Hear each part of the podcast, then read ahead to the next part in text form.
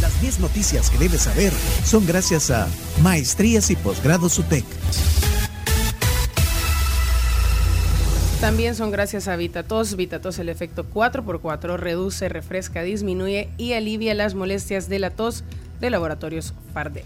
Las clases de la UCA, perdón, Pencho, solamente comentarle a la audiencia que las clases en la UCA comienzan el 24 de junio para maestrías y posgrados. Ustedes pueden pedir más información al 6420-4295. Y eh, como noticia importante, vamos a dar a, vamos a dar a conocer a continuación, antes de las 10 noticias, el ganador de los desayunos de Boca de Lobo, que está pendiente. Así que deliberaron y, ahorita ha salido ya, lo auditó, ya lo auditaron todas estas eh, compañías, tres. Price. Waterhouse, los, los, vecinos, de, ahí, todo, todo, ya está. Todo,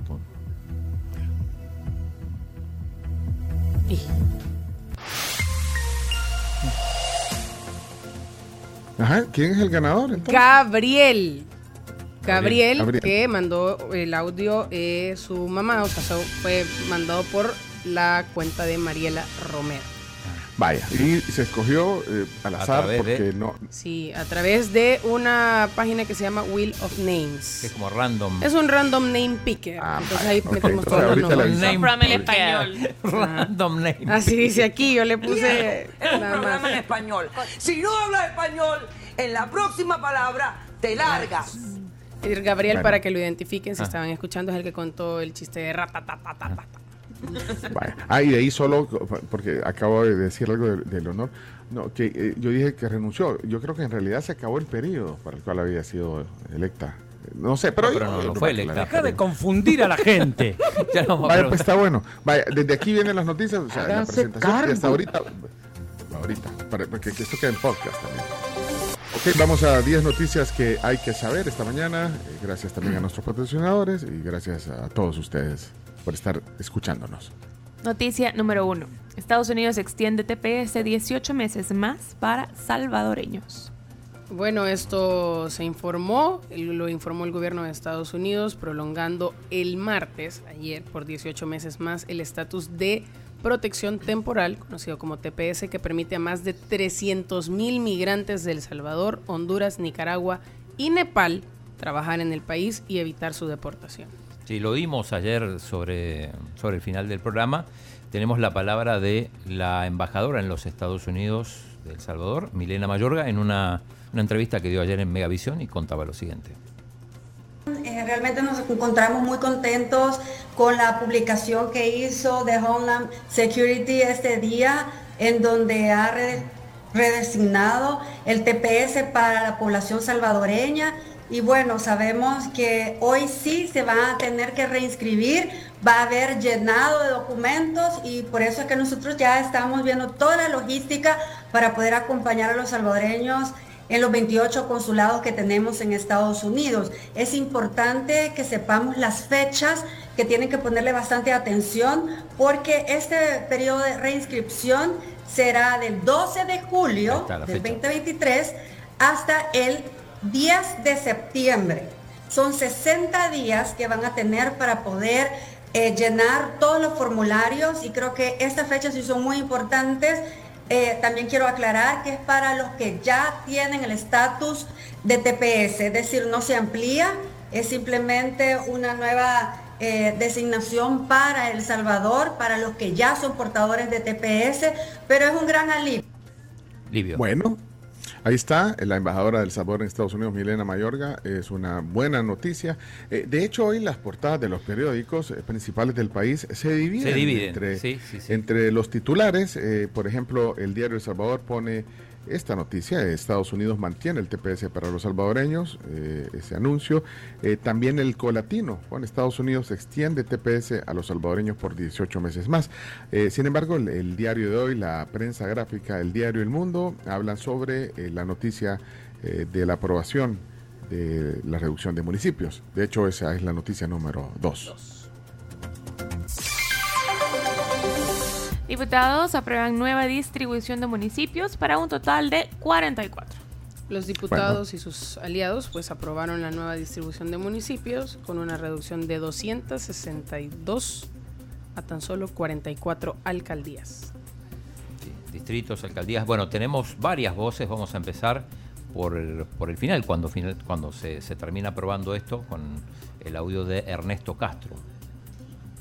Haciendo historia en nuestro país queda aprobada la ley especial para la reestructuración municipal. Gracias, colegas. Ahí se paran y empiezan a aplaudir, como, bueno, casi siempre que hay una ley importante que se aprueba. Eh, después tenemos algunas consideraciones, por ejemplo, Elisa Rosales, la diputada de Nuevas Ideas, decía lo siguiente. A todos los empleados municipales que estamos garantizando también la estabilidad laboral para ellos. Ustedes lo pueden ver, está en uno de los artículos expresamente.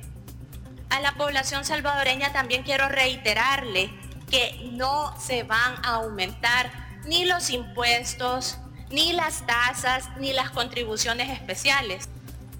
Bueno, decía la diputada Elisa Rosales. Eh, Claudia Ortiz, que obviamente votó por el no, lo justificaba así. Que el oficialismo ha fracasado y ha hecho fracasar a los municipios. No una vez, sino varias veces. Y hoy nos quieren vender otra de sus malas ideas, que es reducir el número de municipios cuando es una propuesta cuyo único propósito es tener una ventaja electoral. Para el pueblo significa que no va a poder pedirle cuentas a sus alcaldes que han hecho un mal trabajo. Dicen que esto es para transformar el país. No les creemos. Quisieran tener amnesia por parte de la gente, pero la gente tiene memoria y por eso en esta oportunidad vamos a hacer un recuento de esta historia de mentiras. A ver, en primer lugar, recordemos que hace tres años, más o menos antes de las elecciones legislativas y municipales del 2021, el ministro de Hacienda se negó a trasladar los fondos del FODES a los municipios, violando con esta decisión la ley e incluso la misma constitución. Bueno, ahí seguía enumerando Claudia Ortiz. Eh, Ernesto Castro, el presidente, también dio su, postura y sobre todo le, tiró arena y al frente. y decidimos ayer en la comisión política que íbamos a dictaminar de manera favorable lo que los, las decisiones que salieron después de la discusión de cada uno de los, de los artículos. Arena y el FMLN, como siempre, no es nada nuevo, dijeron que iban a votar de la misma manera, que iban a, votar en contra y están en todo su derecho de votar en contra. Y la verdad que creo que la mayoría de salvadoreños los entendemos, porque ellos prefieren vivir en el fracaso que ellos mismos crearon porque es lo único que conocen. A dar un paso, a, dar un paso hacia adelante, que es lo que la mayoría de salvadoreños estamos exigiendo. Bien, eh, Marlene Funes, que ya la mencionamos esta mañana, eh, se planteaba un tema con las cabeceras, ¿qué va a pasar? Que los municipios desaparecen y que se convierten en distritos y que no hay claridad de cuáles serán las competencias de los distritos. Inclusive quisiera que alguien me ayudara porque en, la lectura de la ley no queda establecido cuál será la sede de ese nuevo municipio. Solo establecen el listado de municipios, ¿verdad? Por ejemplo, que digan en la libertad, la sede de, de la libertad sur va a ser este municipio. Ni siquiera eso se establece. En el 2022 se les aprobó dinero para un censo. Ya llevan bastante tiempo de retraso. Ojalá que lo empiecen en julio, como dijo un diputado. Si es que lo empiezan. ¿Puedo hablar? ¿Puedo hablar? Sí, sí, adelante. Es que, eh, bueno, ahí estaban algunas opiniones de los diputados ayer eh, durante la aprobación, pero justo ahorita, hace un, minuto, el presidente de la República quizás estaba esperando que, pusieras la noticia chino para eh, poner un tuit, y se lo voy a leer textualmente, lo que recién ha puesto en su cuenta de Twitter el presidente Bukele, este día, luego del voto democrático y abrumador de la Asamblea Legislativa, he firmado y autorizado que se convierta en ley la total reorganización de la división política administrativa de El Salvador, reduciendo las alcaldías de nuestro país de 262 a 44. Historia, pone una bandera de El Salvador de emoji y una foto eh, con el decreto, Lo mismo que los sellos oficiales, eh, el decreto número 762, y ahí ya la firma estampada del presidente eh, y el sello dorado que dice publíquese. Eh, ahí está la foto, eh, una foto con el decreto, con carpeta y todo. Así que ya ha sido sancionada y lo ha anunciado hace, hace un par de minutos el presidente. Bueno, justo para la actualidad. nos habíamos quedado en lo que dijo Marlene Funes, a propósito Marlene Funes, que...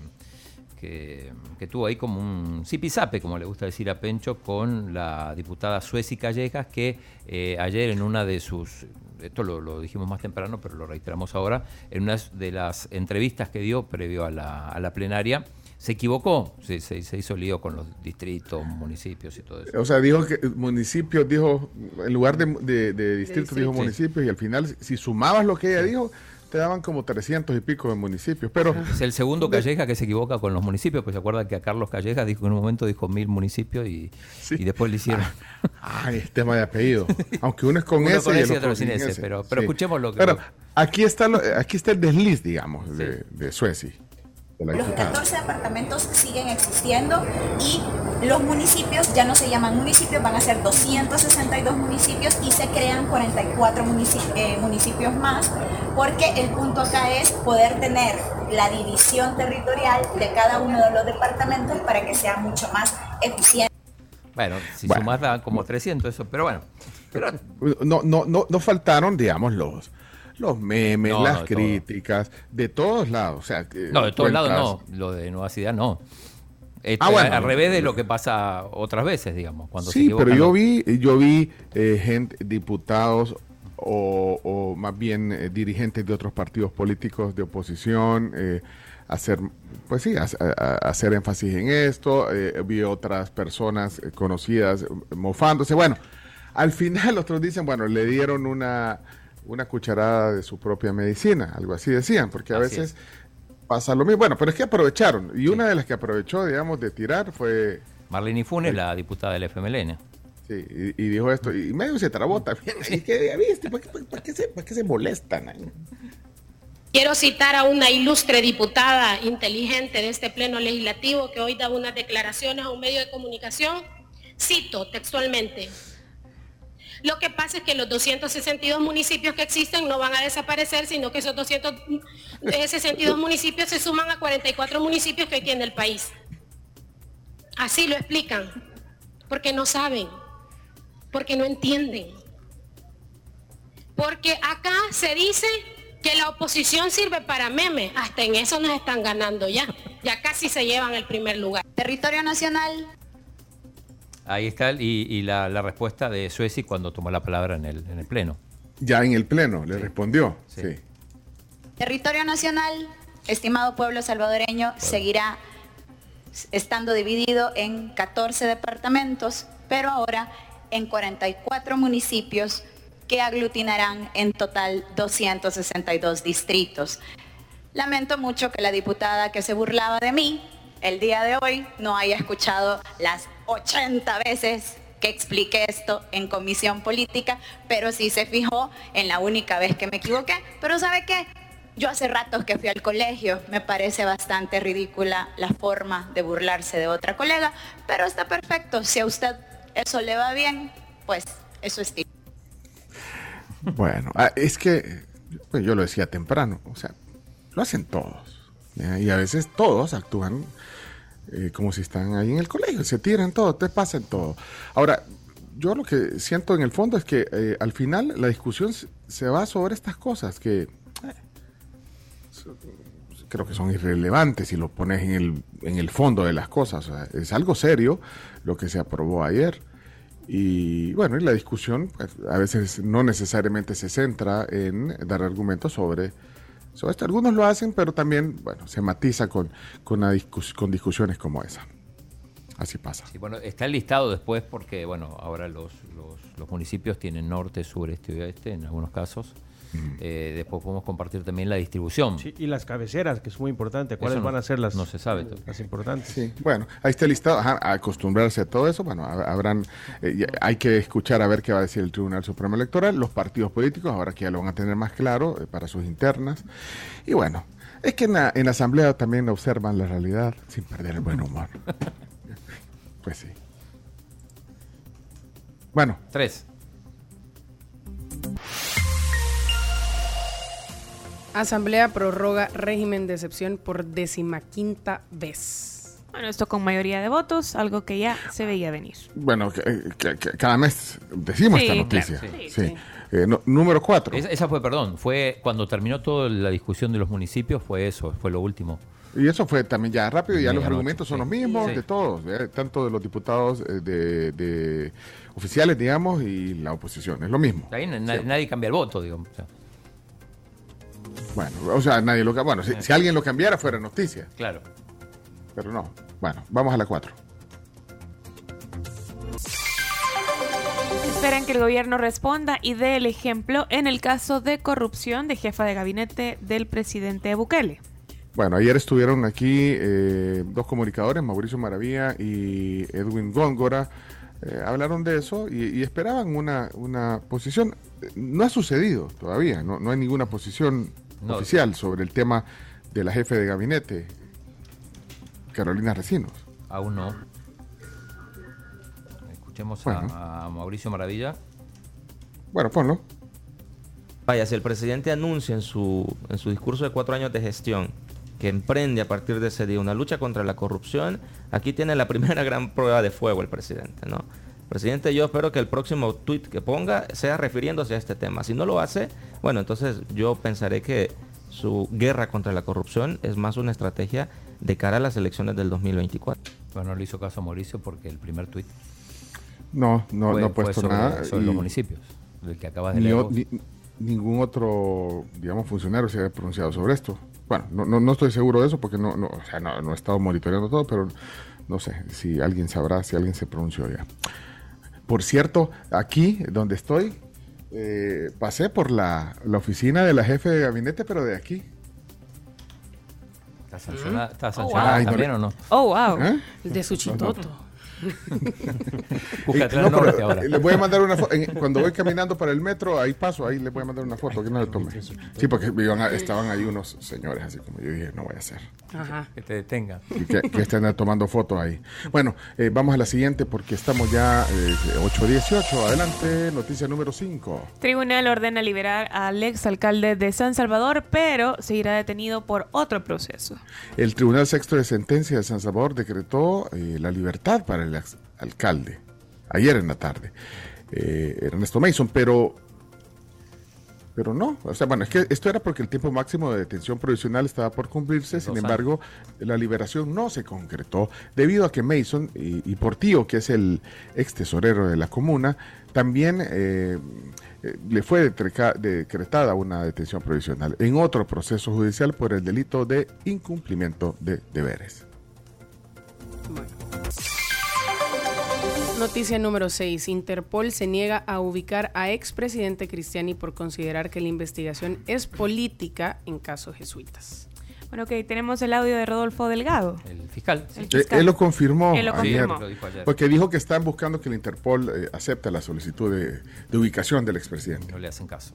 En su momento, en un momento dado dimos eh, aviso a, Interpol para que procediera. Ya se puso la, ya se puso la, Sí, y esa es otra situación que nosotros estamos luchando con, las autoridades de Interpol, eh, precisamente porque en, en algunas de estas investigaciones nos han, nos han señalado de que son casos políticos. Bueno, noticia número 7. Hoy lo contaba la CRAMS temprano. Sí, una muy buena noticia y es que vamos a poder obtener nuestro DUI en kioscos automáticos. Recordemos que esto específicamente es para reposición o renovación. Eh, esto, este, ajá. Eh, este, este, va a estar ubicado en el DUI Centro de, Galerías. Correcto, es el primero y se prometen más en diferentes eh, lugares, pues obviamente para facilitar este proceso, gracias al Registro Nacional de las Personas Naturales. El lunes se instaló y ya al parecer ya hay personas que están logrando sacar el DUI así. Van a poder em, poner sus huellas y también eh, ubicar la zona demográfica de la que ahora, a partir ya de, la ley, pues pertenecerán. Bueno, vamos a la siguiente. Noticia número 8. Circula en redes petición para nominar a presidente Bukele para el Premio Nobel de la Paz. Tanto ciudadanos comunes como funcionarios del actual gobierno están circulando en redes una petición para nominar al presidente Bukele para el Premio Nobel de la Paz. Esto eh, pues pide firmas y así se va a poder sustentar esta solicitud, la cual en teoría pues no es vinculante con la decisión que pueda tomar la Academia del Nobel. Pero mira, estaba, viendo eso, perdón, eh, tiene... Es que cuando, dicen funcionarios están pidiendo a quiénes se refieren. Bueno, Michelle Sol ah. lo compartió en la, ministra de Vivienda, lo compartió en su cuenta de Twitter. El enlace para que la gente votara y dijera estoy de acuerdo. Pero, pero es una, estaba viendo, tiene 17.315 votos, el objetivo es 25.000 pero es, esto empezó en el año, en el 9 de agosto del 2020, o sea, lleva casi tres años, y en realidad la inició un ciudadano llamado Antonio Orellana Reyes, que, eh, pide que se lo tenga en cuenta como candidato al Premio Nobel de la Paz, al presidente Bukele. Sí, pero cuando dicen eh, tanto eh, ciudadanos comunes como el que inició, que decimos como funcionarios, o sea, funcionarios te referís solo a Michelle Sola, la ministra de Vivienda, o hay otros funcionarios que lo están promoviendo ya te voy a averiguar. En principio, Michelle ah, es la que lo puso hace, hace un par de días. No, es que como la noticia dice funcionarios en plural, por eso tenía la duda. Ajá. Puede haber otro, pero. Tenés que hablar con tu red de, de, informantes. informantes sí, sí, para preguntarles. Mira, lo que yo sí sé es cómo se elige. Ah. ¿Saben, ustedes, ¿Saben ustedes cómo se escoge al, ganador del premio? Sí, pero yo no sé si hay nominados o se escoge directamente. Contanos, Pencho para seleccionar a un candidato, eh, bueno, eh, de cada una de las categorías, porque acuérdense que hay varias categorías de premio Nobel, eh, y este, la Academia Sueca es la encargada de seleccionar al ganador. Y esos son 18 miembros vitalicios. Para seleccionar a un candidato, los, los 18 miembros de esta Academia Sueca se dividen en comités que analizan a los candidatos de cada una de las categorías. Todos ellos siempre están asesorados por expertos en distintas ramas. Entonces los integrantes de cada comité eh, ven esa parte eh, y, bueno, son elegidos por periodos de tres años. Algo interesante para recalcar evalúan a los candidatos, los evalúan y los eligen, perdón. Algo interesante es que ya no podría entrar en esta clasificación para el próximo año porque esto se hace en los meses de marzo y abril. En el mes de mayo, por ejemplo, ya analizan finalistas. Entonces, digamos que este esfuerzo aplicaría hasta el próximo año. Y, no, no puede haber sido considerado más allá de, este pedido? No lo sé. Es que... El otro año. Bueno, pero la cosa es que eh, luego de muchos debates y análisis de los méritos en, en, las diferentes categorías, los integrantes del comité proceden a votar por el ganador. O sea, el candidato que obtenga más de la mitad de los votos será el ganador del premio Nobel. Esto, lo hacen durante la primera semana de octubre, que es cuando la Academia Sueca da a conocer al ganador del premio Nobel en cada, en cada una de las categorías. Y de ahí viene la entrega y todo. Pero... Ahora, el hecho de que hay una votación y que llegue a 25 mil, no sé qué tanto incide en, que estos miembros del comité lo tomen en cuenta. Al final ellos van a votar. Eh, y los nominados tengo entendido que, o sea, no es como los nominados para el Oscar que se hacen públicos y, y después hay suspenso y si el ganador es tal. Los nominados tengo entendido que no se, o los considerados no se llegan a conocer, solo se da a conocer el ganador.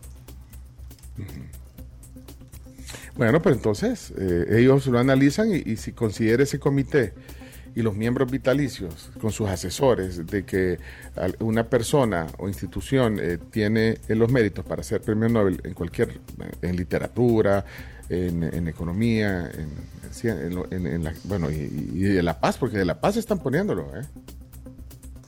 Sí, sí, de La Paz. no, igual es muy controversial porque además, con, digo, por otra parte están las organizaciones de derechos humanos reclamando, por ejemplo, el tema de los de la gente que murió en los penales y todo eso. y Bueno, pero, pero no es por voto popular. No es por voto popular. Bueno, vamos a la noticia número 9. Expresidente de Estados Unidos comparece en tribunal de Miami por sustraer documentos clasificados. Un espectáculo ayer, fue noticia. ¿eh? bueno, sí. El, mundial. el expresidente Trump compareció ayer martes ante una corte federal de Miami donde se leyeron los 37 cargos penales que enfrenta en una acusación histórica por el caso de los documentos clasificados que se encontraron en su residencia particular. Trump se declaró inocente y fue custodiado por los alguaciles. Se le tomaron huellas digitales, como dicta el procedimiento con cualquier ciudadano estadounidense procesado por cargos penales. Sin embargo, no quedó bajo detención después de la comparecencia ante el tribunal. Pero escuchemos eh, la transmisión de televisiva de Univisión. Estaba Jorge Ramos ahí. escuchen este momento.